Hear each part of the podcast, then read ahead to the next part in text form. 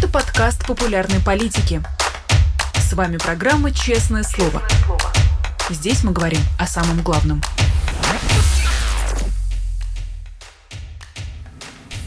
Добрый день. В Москве 17 часов, а в эфире канала «Популярная политика. Честное слово». Меня зовут Хельга Пирогова. Подписывайтесь на наши социальные сети, подписывайтесь на наш канал, если вы до сих пор этого не сделали. Ставьте лайки к этому эфиру, так его сможет посмотреть гораздо больше новых людей, чем смотрят сейчас. А, а также вы можете писать комментарии и писать комментарии в нашем суперчате, чтобы в конце я задала ваши вопросы нашему сегодняшнему гостю. Сегодня у нас в гостях Юлия Латынина, журналист, публицист, писатель. Юлия, добрый день. Добрый день. Главная тема этого дня, безусловно, это сообщение о гибели Евгения Пригожина. Она так возбудила, наверное, всю общественность. В 2019 году при этом Евгений Пригожин уже погибал в Африке и также в авиакатастрофе. В этот раз э, сообщение о том, что на борту был Евгений Пригожин, появилось очень быстро после э, появления новости о крушении. Всего спустя три минуты а от э, новости о том, что самолет рухнул, Росавиация написала, что на борту был Евгений Пригожин. Как вы думаете, эм, что произошло? Был ли действительно там Пригожин? А если был, то почему Росавиация нарушила все свои планы, все свои стандарты и правила, так быстро сообщив о пассажирах э, частного бизнес-джета? А можно я начну с 1502 года? Конечно. Да, это был в этот момент там жил такой замечательный персонаж Чезаре Борджа, у которого случилась неприятность. У него взбунтовалось несколько его командиров. А, которые поставили его в очень тяжелое положение, такое же, как э, Путина поставил бунт э, Вагнера. И он, в конце концов, Чезаре сделал вид, что замирился с ними и позвал его их замок. Замок назывался Сенегалья. Но когда они приехали в этот замок, то в тот момент, когда они вошли внутрь, то вместо того, чтобы подписать с ними договор, как обещала Чезаре, их просто схватили и через некоторое время убили. Это нам известно в том числе и от Макиавелли, который был восторженный свидетель этого события и назвал его «Il bellissima inganna», то есть э, «великолепная стратагема». Э, честно говоря, несмотря на то, что стратегема была такая великолепная, это в конце концов стоило Чезаре его жизни, потому что ну, все стали понимать, что вести переговоры с Чезаре кончается примерно вот этим самым. Это я к чему? Потому что э, смотреть, что произошло 23 августа. Э, насколько я знаю, насколько мне сказали, Пригожин не просто летел из Москвы в Санкт-Петербург. Он летел именно на Валдай. А его пригласил Путин, как Чезаре Борджа пригласил своих командиров, подписывать, вы будете смеяться соглашение о там, окончательном разделе в Африке, то все пятое, десятое. А, именно поэтому Пригожин опубликовал вот это свое африканское видео о том, что мы тут круто работаем, у нас тут все хорошо. Он действительно считал, что у него все хорошо, и что Путин смирился, и что сейчас вот это дело пойдет. А кроме этого, он прилетел вместе со всеми своими людьми из Африки. Он прилетел на военном самолете. Этот военный самолет, как мы видим, не сбили. А в Москве он пересел на свой Эмбрайер. Правда, у него было два Эмбрайера, и э, очевидно то, чтобы понять, в каком из них находится Пригожин, надо было очень внимательно за этим наблюдать, потому что в качестве предосторожности у Пригожина была привычка в последний момент, прямо на взлетном поле, пересаживаться из самолета в самолет.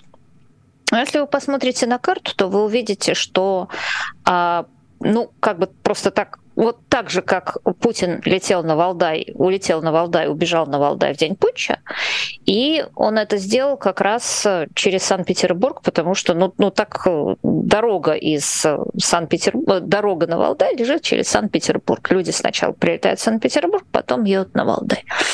А опять же, если вы посмотрите по карте, то так получается, что полет из Москвы в Санкт-Петербург практически проходит ну, над Валдаем там плюс-минус десятки километров. А вокруг Валдайской резиденции стоит, по слухам, 4 С-300. А радиус действия у них 40 километров. И вот, собственно, когда самолет Пригожина попал в радиус 200 этих 40 э, километров, э, то было произведено два пуска ракет. Обратим внимание, что С-300 это все-таки занимается, оперирует ими армия. А знать, что Пригожин находится именно в этом самолете, могло только ФСБ или какие-то такие агентурные сведения. То есть это точно не Шойгу мог. А, соответственно, есть только один человек, который может координировать э, действия ФСБ и армии. Чем это сделал? Его зовут Владимир Путин. Это было сделано очень демонстративно. Это вот как, э, ну, по другим совершенно причинам Немцова убили прямо напротив Кремля. Э, вот тут э, Пригожин свалился с неба прямо около того самого Валдая, в котором прятался Путин, когда шел мятеж. Не говоря уже о том, что там 10 человек на 10 человек, то есть те 10 человек, которых пригожинцы сбили, когда шли на Москву, и опять здесь тоже вот кто-то нажал на ПВО.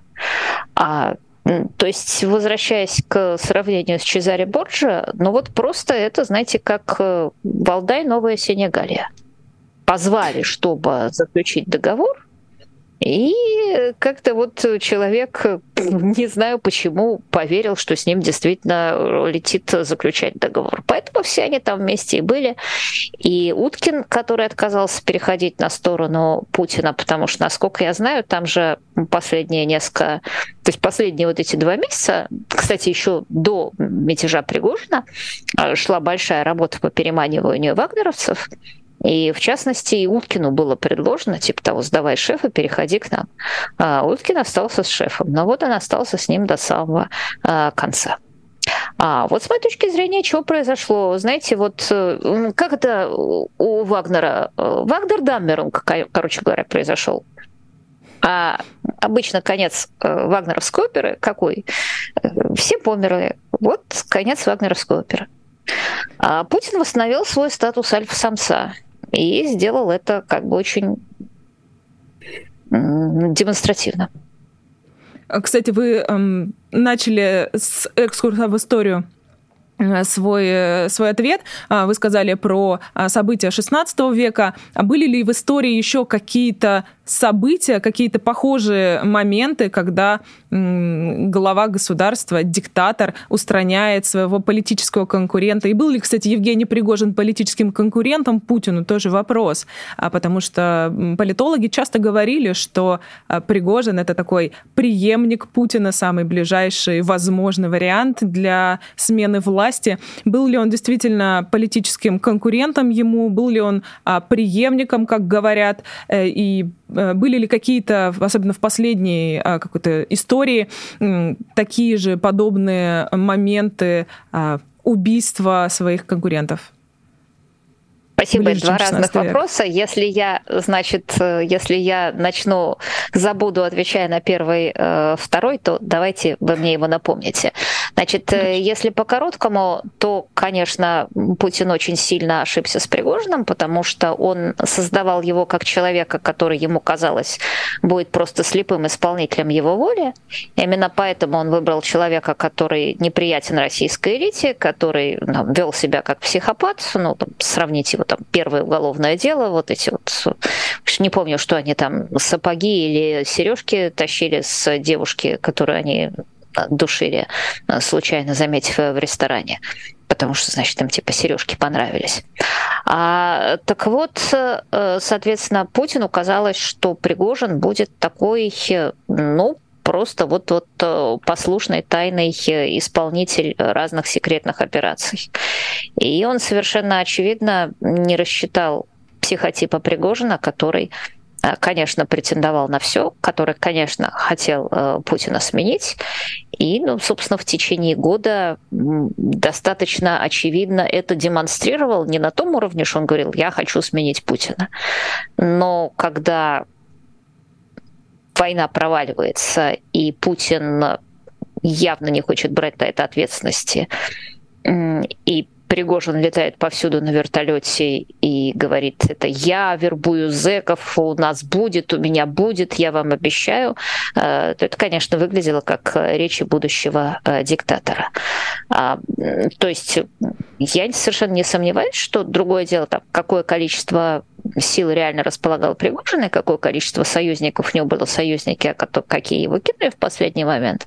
Но, тем не менее, понятно, что э, он себя хотел видеть преемником Путина, потому что, как я уже сказала, амбиции были выше крыши. А что же касается исторических параллелей, то тут очень интересный ответ, потому что вот таких историй, о том, что император или правитель зачищает неугодного полководца, ну или наоборот, этот полководец э, смещает неугодного правителя, э, смещает недалекого правителя, который пытается его уничтожить. Таких историй, ну, просто вагон и маленькая тележка, но с одним интересным обстоятельством. Их очень много было э, в, на Востоке, их очень много было в Византии, их очень много было в Китае. В каком-нибудь Афганистане их было немеренное количество. А вот э, в Европе их э, на самом деле, ну, с момента, как ни странно, даже с феодализма было достаточно мало.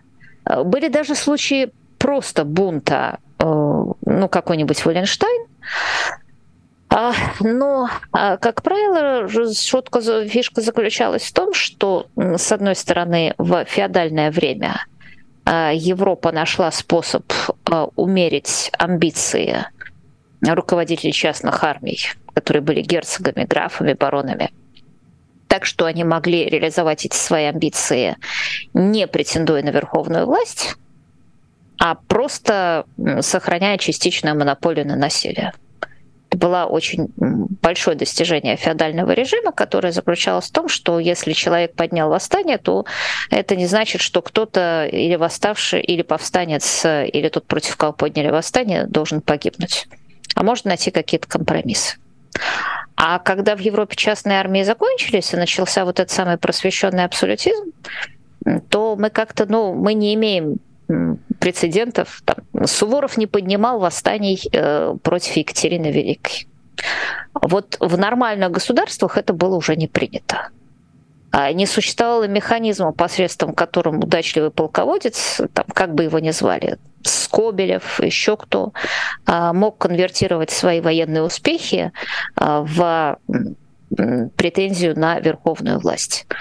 А, скажем, в поздней Римской империи это существовало повсеместно, и даже известный Азия Казимов э, в своем замечательной трилогии Foundation, ну, то есть это не трилогия, там уже гораздо больше книг, а он как раз начало книги, начинает, начало этой серии как раз, напомню, начинает именно с того, э, что там успешный генерал пытается завоевать, я не знаю, как по-русски, Академию, основания, я видела разные переводы. И в разгар его успешной кампании его отзывают и казнят. И оказывается, что есть исторический закон, который заключается в том, что вот если генерал успешный, то император его боится, отзывает и казнит. А может что-нибудь случиться другое. Может, и генерал может быть успешным, он может казнить императора, но тогда он утрачивает контроль за периферией. А, собственно, вот э, это было основным механизмом в том числе гибели Римской империи, что не существовало механизма контроля успешных полководцев. Но в современных государствах это не принято. То есть, отвечая на ваш вопрос, а, Путин по типологии опустил Россию до состояния, в котором существовали, ну, в котором находились, ну, гораздо более э, примитивные и гораздо более антикварное, я бы сказала, государство. А вот э, в качестве там, примера такого успешного полководца, который поднял восстание, ну это даже был не полководец, а руководитель шайки скорее, как его описывает Библия. Вот известный царь Давид, который сначала состоял в свите царя Саула, а потом убежал от него и руководил фактически шайкой бандитов, а потом стал царем Соединенных Израиля и Иудеи, вместо Саула, как, во всяком случае, описывает нам Библия. Она, честно говоря, немножечко привирает, но основная идея, что там вот Давид служил Саулу, а потом, как Пригожин против него восстал, это оказалось успешно, она, вероятно, справедлива. Но это а... вот, вот к тем временам, это все было 3000 лет назад. Да, С тех это пор, как раз... человечество прогрессировало. Можно сказать, что в 21 веке, вот вы сказали прекрасное выражение про достижение феодального строя, а в 21 веке один диктатор все достижения феодального строя а, порушил э, одним росчерком, одним своим существованием в целом. Ну, К кстати говоря, про... в Африке, я думаю, в Африке это где-нибудь что-нибудь там, вот, вот такие вещи, я думаю, они там э, вполне остаются. Э, в конце концов, если мы посмотрим э, на Китай 30-х годов 20 века, то там тоже было очень много полевых командиров. Вот опять же в Афганистане там был президент, и полевые командиры достаточно от него независимые. Но это как-то не очень правильные примеры для подражания. А вот чтобы, я не знаю, э, генерал Паттон или генерал Эйзенхауэр бросали вызов центральной власти.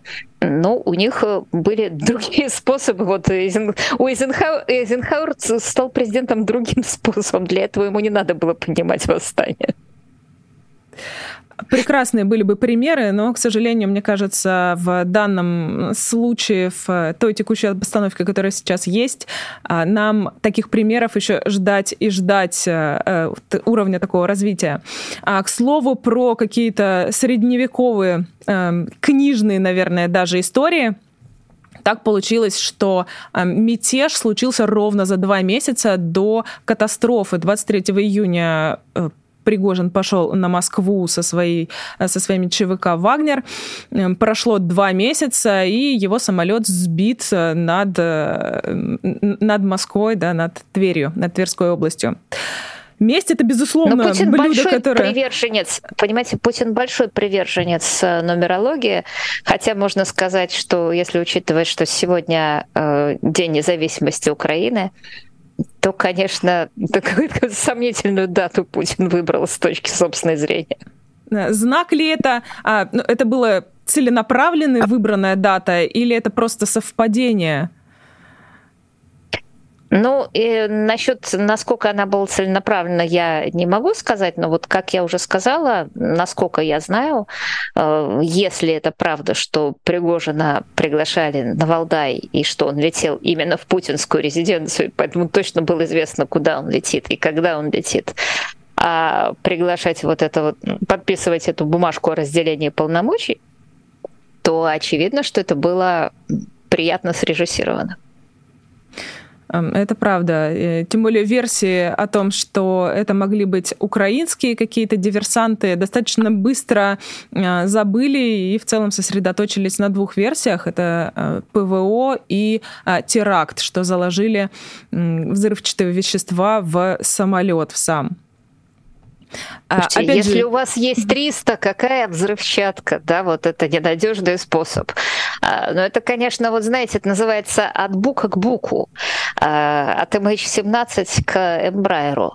Да, можно пошутить, что, может быть, там на, на полдня выпустили из тюрьмы Стрелкова, чтобы он это дело организовал. Но, как я уже сказала, там, в общем-то, сложностей не было. Вокруг э, Валдая действительно э, стояли эти ПВО. А, но что касается того, что это сделали там Буданов, Малюк, э, Байден, э, Навальный и, наверное, кто еще? И, наверное, Ходорковский. А, ну вот это, кстати говоря, интересно, потому что, э, то есть очевидно, что будут две версии. Одна версия, то есть Следственный же комитет должен как-то завести по этому поводу дело и что-то ответить на этот вопрос. И очень интересно, потому что если они значит, начнут втирать, что это украинцы, ну, помимо вот этой удивительной истории, что, оказывается, украинский спецназ может действовать под Валдаем как на своей собственной территории, возникает вопрос, а что же они тогда стреляли Вагнера в небе, а вот они, можно сказать, были... А, а, я, слушайте, у меня есть идея, я готова ее подарить Следственному комитету. А, значит, она заключается в том, что Буданов и Малюк задумали совместную операцию, еще привлекли к этому Навального, которого они для этого специально выпустили из тюрьмы. И вот они все там втроем поползли к Валдаю с целью ликвидировать дрожайшего Владимира Владимировича. С собой они волокли установку С-300. И тут они почти доползают до Валдая и видят, в небе летит э, Пригожин. И тут у них был с собой, знаете, такой это, рентгеновский аппаратик. Они увидели, что это не просто Эмбрайер, а что внутри летит Пригожин. И они сказали, нет, мы лучше Пригожина. У и нас есть они, цель значит, поважнее. Да, не доползли до Валдая, а вот стрельнули из С-300, а она у них была, знаете, такая уменьшающаяся. Вот они, они ее после как этого... Как в Гарри Поттере сумка как просто... в фантастическом романе. Да-да-да-да, вот как из сумки Гарри Поттера достали эту из 300, у них с собой была вот эта вот сумочка, а, или как в известном романе а, «Учение путешествия на запад», а, просто там, значит, царь обезьян мог уменьшаться и увеличиваться в размерах. Они увеличили в размерах эту С-300, стрельнули по Пригожину, ну и понимая, что они разоблачены, и до Путина им теперь не добраться, поползли обратно. Вот чем, по-моему, я вот я готова поспорить, что что бы ни сказала Следственный комитет, оно ничего более правдоподобного не скажет. Я считаю, что прекрасная версия вполне себе работоспособна, особенно учитывая, постоянно читая дела, которые они а, заводят, в целом у них а, версии чуть-чуть послабее обычно. А, мы... Да, но а, мы просто, извините, вот самое важное, это они остановятся на этой версии, или они просто скажут, что это была техническая неисправность, в ходе которой самолет э, мгновенно лишился хвоста, э, куска крыла и падал, объятый пламенем. Но вот что-то там не сработало. Никто Чип зато не американцы удивится. подложили дефектный. Никто не удивится, если там будет какое-то внезапное интервью Путина, он улыбнется и скажет, он упал, как он заявил это о гибели а, подлодки «Курск» совершенно цинично. В целом, а, мне кажется, совершенно ожидаемо, что здесь могло бы быть примерно то же самое. У меня еще вопрос достаточно очевидный, но большое поле для размышлений, мне кажется. Путин убил Пригожина, сделал это целенаправленно, таким способом, достаточно ярким, открытым, мощным. Какое послание э, этим убийством он несет военным, и не только военным, политическим, в том числе элитам России? Своему окружению с подводной лодки нет ухода. Да, все предатели и изменники будут уничтожены. Ребята, мы на одном плоту э, тонуть будем вместе. Это первое, и, собственно, самый главный месседж. Второе, ведь как-то мы этот момент упустили, что вот, правда, чуть-чуть сказали, а, что одна из причин этого промедления как раз заключалась, что вот все эти две, два месяца, грубо говоря, активы Вагнера переписывались на Путина, в том числе и африканские. И переманивались люди, велись с ними разговоры. Вот была известная история, как в Сирии Э, всех вагнеров, предложили им или заключить контракт с российской армией, или возвращаться спокойно, вот вам самолет, вернетесь э, в Россию. Некоторые, не очень большое количество людей выбрали самолет. Их действительно посадили в самолет, их действительно привезли в Россию, в Моздок, на военный аэродром. Там их, как рассказывает Владимир Осечкин, вышли люди из ФСБ встретить, и с тех пор его по тюрьмам я не встречал нигде. А, соответственно, опять же, я вот процитирую Осечкина, но это частный разговор, но я думаю, на него можно сослаться. Мы просто завтра с Владимиром поговорим об этом, я надеюсь. А, он говорит, что там уже приезжали совершенно определенные люди. 26-го а, собирались в Буркина-Фасо перенимать все вот эти вот активы Вагнера. И, собственно, именно поэтому Пригожин-то и был на этом африканском форуме, потому что ваш покорная слуга сказала, что вот этот африканский форум, который был в России, это на самом деле был просто на глазах всех происходил переход, передача активов Вагнера африканских э, в, на других номиналов. Потому что это был главный капитал, э, которым располагал Пригожин вот эти вот личные контакты. И не забываем, что там, скорее всего, был еще какой-то компромат. И я думаю, что в течение этих двух месяцев Путин пытался добраться до источников разных этого компромата, а, перенимал каких-то там людей, перекупал их. И я думаю, что да, потому что в таких же ситуациях всегда можно перекупить. Но вы не перекупили Уткина, значит, вы перекупите зама Уткина. Если вы не перекупили зама Уткина, значит, вы перекупите зама зама Уткина. Там тут вся публика специфическая, и сказать, что они там сильно хранили верность Пригожину с его кувалдой, когда они увидели, что кувалда переходит в другие руки. Но они перешли вслед за кувалдой. Ну, это в целом а, с их точки зрения должен быть разумный выбор, безусловно. А, к слову про то, что ЧВК переформатировалась, как-то пере, а, переходила из рук в руки. Недавно появилась информация о том, что лагерь ЧВК Вагнера, который обустроился в Беларуси совсем недавно, да, его только в конце июня начали строить, там размещалось теоретически огромное количество бойцов, но тут внезапно оказалось, что лагерь разбирают, и причем делают это уже с 1 августа, то есть э, уже три недели практически лагерь разбирают. Было ли это каким-то предподготовкой к тем событиям, которые произошли совсем недавно, э, вчера, и либо это не связанные действия просто с текущей деятельностью ЧВК Вагнера было связано? Нет, да, я думаю, что все это была вот гигантская операция по втиранию очков Пригожина, что да, дела движутся не очень хорошо, потому что да, его оттирают здесь, его оттирают здесь, но ему взамен обещают это, то, ся, пятое, десятое. И, соответственно, ну, Пригожин воспринимал, я думаю, вот и эту историю, что 26-го кто-то прилетает в Буркина-Фасо, э, мне там называли имя, если честно, я просто не помню.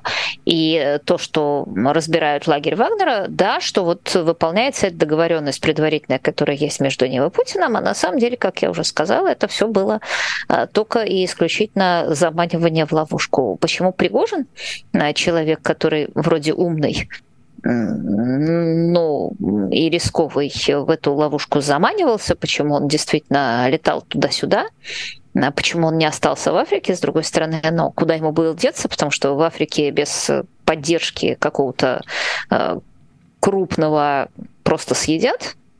А, кроме того, там были американцы, там были британцы, которые интересовались, в основном американцы. Попасть, знаете, живыми в лапы американцев ему, наверное, тоже не хотелось. А, я думаю, что, кстати говоря, э, вот вы знаете, есть же еще одна вещь, э, которую как раз мы э, не уверены, что когда-нибудь узнаем. А, потому что, ну, понятно в общих чертах, что произошло, хотя также понятно, что там куча народу будет рассказывать, как про Гитлера, что нет, он теперь в Аргентине с накладным э, париком, с приклеенными усами, э, ведет где-то счастливую жизнь и так далее. Ну, просто такой персонаж, и надо сказать, что оба персонажа, и Путин, и Пригожин, да, они там любят двойников, спецоперации. То есть, когда речь идет о конспирологах, то понятно, что они занимаются разными конспирологическими. Они, они, они сами живут так, что они живут довольно конспирологически. Но тем не менее, в данном случае банан это просто банан, скорее всего, и ну, просто акторы и то, что случилось, оно довольно очевидно. Кстати говоря, мне кажется, что Путин это проделал именно таким способом, чтобы действительно было очевидно всем, кроме таких самых отпетых конспирологов. А, но мы никогда не узнаем а, некоторых э, очень важных триггеров, которые могли а, к чему-то привести, ну, например, Путин мог услышать, что американцы в Африке за Пригожином охотятся, представил себе, что было бы, если бы там он попадет к американцам. Ну, согласитесь, это такая неприятная история была бы. Или наоборот услышал бы, что Пригожин там, сам с кем-то ищет контактов, э, что, опять же, в его ситуации было вполне естественно. Вот говорят, что были же вот эти вот э, лики, Pentagon Leaks, в которых рассказывалось, что Пригожин якобы искал контракт, э, контакты с Гуром и предлагал им позволить э, занять Бахмут в обмен на что-то, то чуть ли не в обмен по какие-то позиции российской армии. Какие позиции российской армии? А что, ГУР не видит позиции российской армии со спутника и так далее, и так далее. Ну, в общем, там были какие-то э, вот переговоры, которые тоже наверняка все стороны действительно вели, просто потому что а, вот люди, склонные к такой кручености, они всегда пытаются во все стороны засунуться и посмотреть, какую выгоду они из этого могут извлечь. Так что я думаю, что там есть какие-то подробности, которых мы действительно никогда не узнаем. Пригожин был наверное, главным, если вообще не единственным лицом э, ЧВК Вагнера, потому что ну, мы не считаем явно э, самого Вагнера э, каким-то публичным лицом. Что сейчас может произойти в целом со структурой ЧВК и, в принципе, с э, теми ресурсами и с э, активами Пригожина, которые остались она уничтожена и отжата, он начали отжимать, что честно было, опять же, э, вот я уже сказала, что Путин не совладал с ситуацией, потому что в тот момент, когда стало ясно, что Пригожин метит высоко, то Путин, который сам создал этого монстра, который сам создал частную армию, что, ну, абсолютно неслыханно, потому что, ну, где вы видели, опять же, в, со времен конца средних веков и со времен там конца 30-летней войны, где вы видели на территории Европы частные армии? Армии. Но только в какую-нибудь гражданскую войну, батька Махно и так далее, но это от слабости государства, а не когда вот такой вот правитель, как Путин, это создает, э, чтобы там себе какие-то на, на кровавых алмазах в Африке заработать на старость. И, э, соответственно, что мы видели еще до конца Вагнера, что создаются все эти вот редуты, ЧВК, создаются какие-то э, дивизии, или бригады, я не помню, это были дивизии или бригады, которых финансируют э, которых должны финансировать разные российские олигархи и разные российские крупные компании. И они действительно это делают, но при этом структурно эти подразделения полностью подчиняются Минобороны. А, так что оказывается, что, скажем, человек, который был в Вагнере, он может поступить в какой-нибудь редут или что там было еще, я уж не помню. И э, когда он поступает э, в эту новую ЧВК, которую, допустим, финансирует в том числе, не знаю, Росатом, а, то он сразу же получает от этого же самого Росатома 200 тысяч еще за то, что он тренируется в поле, еще даже за то, что он не выехал э, на линию фронта. И, соответственно, он эти 200 тысяч проедает. Если не хочет, он просто может взять, сказать, до свидания, господа, я пошел, и просто на фронте не появляться. Если он появляется на фронте, он это бывший Вагнер, которого гнали вперед, который знал, что если он там пойдет назад, он будет расстрелян, потому что э, Вагнер в том числе имел абсолютно внесудебные способы расправы со своими участниками, а, потому что подразделение находилось за пределами правовых рамок, соответственно, разговор был короткий, э, например, там знаменитый, как его называли, этот самый контейнер. Да, вот там сажали людей в контейнер вместо того, чтобы сажать на гауптвахту, а, потому что ну, даже нет такой статьи УК, а отказался выполнять приказы руководителя частной компании, которые являются незаконными на территории Российской Федерации. А вот их сажали в этот контейнер, вот их там могли наказать, могли расстрелять. Мы все видели эти видео там, с кувалдой, с, с отрезанной головой. Все не это знали, все они шли вперед. А тут они попадают в совершенно такие тепличные условия. Им говорит командир, ребята, вон там линия фронта, идите вперед. Они говорят, а мы не хотим. И у них, поскольку это не Вагнер, то тут так они спокойно сидят и курят сигарку. И ничего, они не хотят. А деньги еще больше, а ответственности никакой. И, соответственно, как вы понимаете, как боевое подразделение теперь не очень дорого стоит, потому что, ну, а как заставить действительно наемника умирать? Наемник э, человека можно заставить умирать или с помощью какой-то идеи, чего там не водится, или с помощью вот таких мер, которых это делалось в Вагнере. А поэтому он в том числе и был эффективным подразделением. А, кроме того, он был эффективным подразделением, потому что там а, сидели люди, которые действительно быстро принимали решения и принимали эти решения за а, рамками российских уставов военных. А значит, те люди, которые сейчас будут принимать решения, они будут принимать решения полностью в рамках российских военных уставов. И те люди, которые которых они посылают на смерть, их, скорее всего, просто не будут слушаться. А, тем не менее, вот этот вот процесс э, разорения Вагнера, раздергивания Вагнера, он происходил еще за несколько месяцев э, до мятежа Пригожина, и, собственно, был одной из причин мятежа, потому что вот мы видим, что Путин не сумел сменеджировать этот процесс. Увидев, что происходит, он э, не сумел решить этот процесс без мятежа, и в процессе мятежа, естественно, очень сильно опозорился. Ну и такое, наверное, под завершение нашего диалога вопрос про эмоции. Сегодня, например, появилось видео из Новосибирска о том, как э, боец ЧВК Вагнера э, на таком импровизированном мемориале э, плачет по ныне усопшему Евгению Пригожину. А появились фотографии, как в Санкт-Петербурге приносят цветы к зданию Вагнера. С чем связано такая, такое эмоциональное вовлечение людей, что они действительно переживают, плачут, скорбят по, а, по убийце, по Пригожину? Ну, слушайте, какое эмоциональное вовлечение людей? Эмоциональное вовлечение людей а, после такого заключается в том, если выходят сотни тысяч на улицу на протестный митинг и захватывают Кремль. Что? Цветочки принес. Ну, ну, слушайте, ну, ну, ну не смешите мои тапочки. Но человек, который воевал в Вагнере и действительно там лишился боевых товарищей и так далее, и у него с этим чего-то связано, и у него вообще посттравматический синдром, и э, я этот человек регулярный наемник или бывший уголовник, я просто не знаю. Одного нашли, который плачет. Ну, это же смешно. Как раз э, вот если чем, что и показала эта история, и, кстати, это серьезный минус для Владимира Путина, он же все время пугал Вагнером, э, вернее, не Вагнером, а как раз Пригожином, в том числе и Запад. Америку, Европу. Какая была идея, которую его э, карманные эксперты продавливали на всяких валдаях?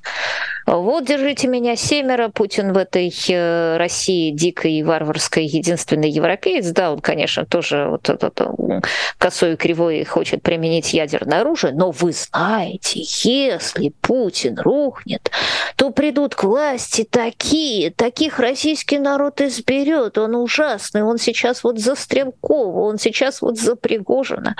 Посадили Стрелкова, знаете, жена Стрелкова должна сказать спасибо. Спасибо, что, значит, не из Бука.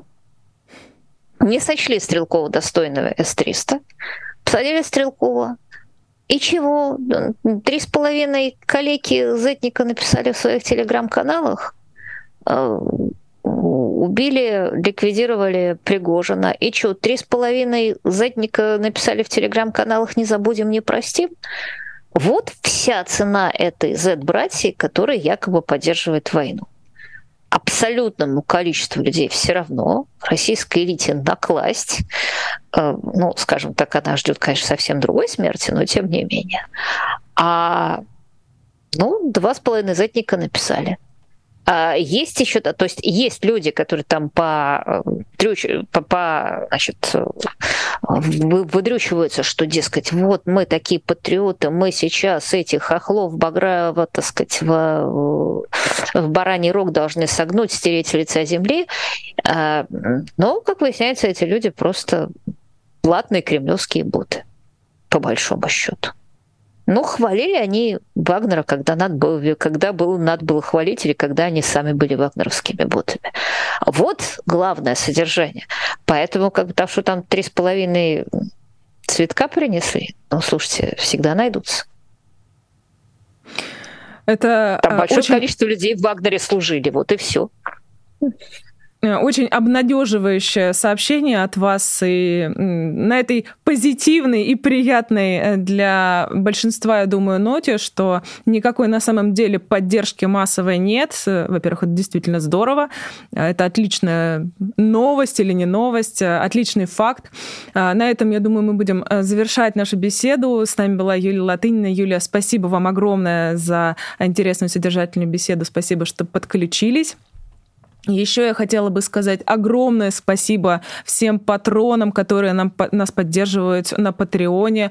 Вы можете поддержать а, отдельные программы, отдельных ведущих, например, э, «Честное слово». А, ссылочка есть в описании к этому эфиру. Еще в описании к эфиру есть много других очень крутых, классных, полезных ссылок. Обязательно смотрите, что там есть. Обязательно а, переходите, помогайте нам, поставьте лайк этому эфиру, если вы это еще не сделали, так вы поможете нам а, позволить увидеть его как можно большему количеству людей. Спасибо вам огромное еще раз и до новых встреч. Пока-пока. Вы слушали подкаст «Популярные политики». Мы выходим на Apple Podcast, Google Podcast, Spotify и SoundCloud. А еще подписывайтесь на наш канал в YouTube.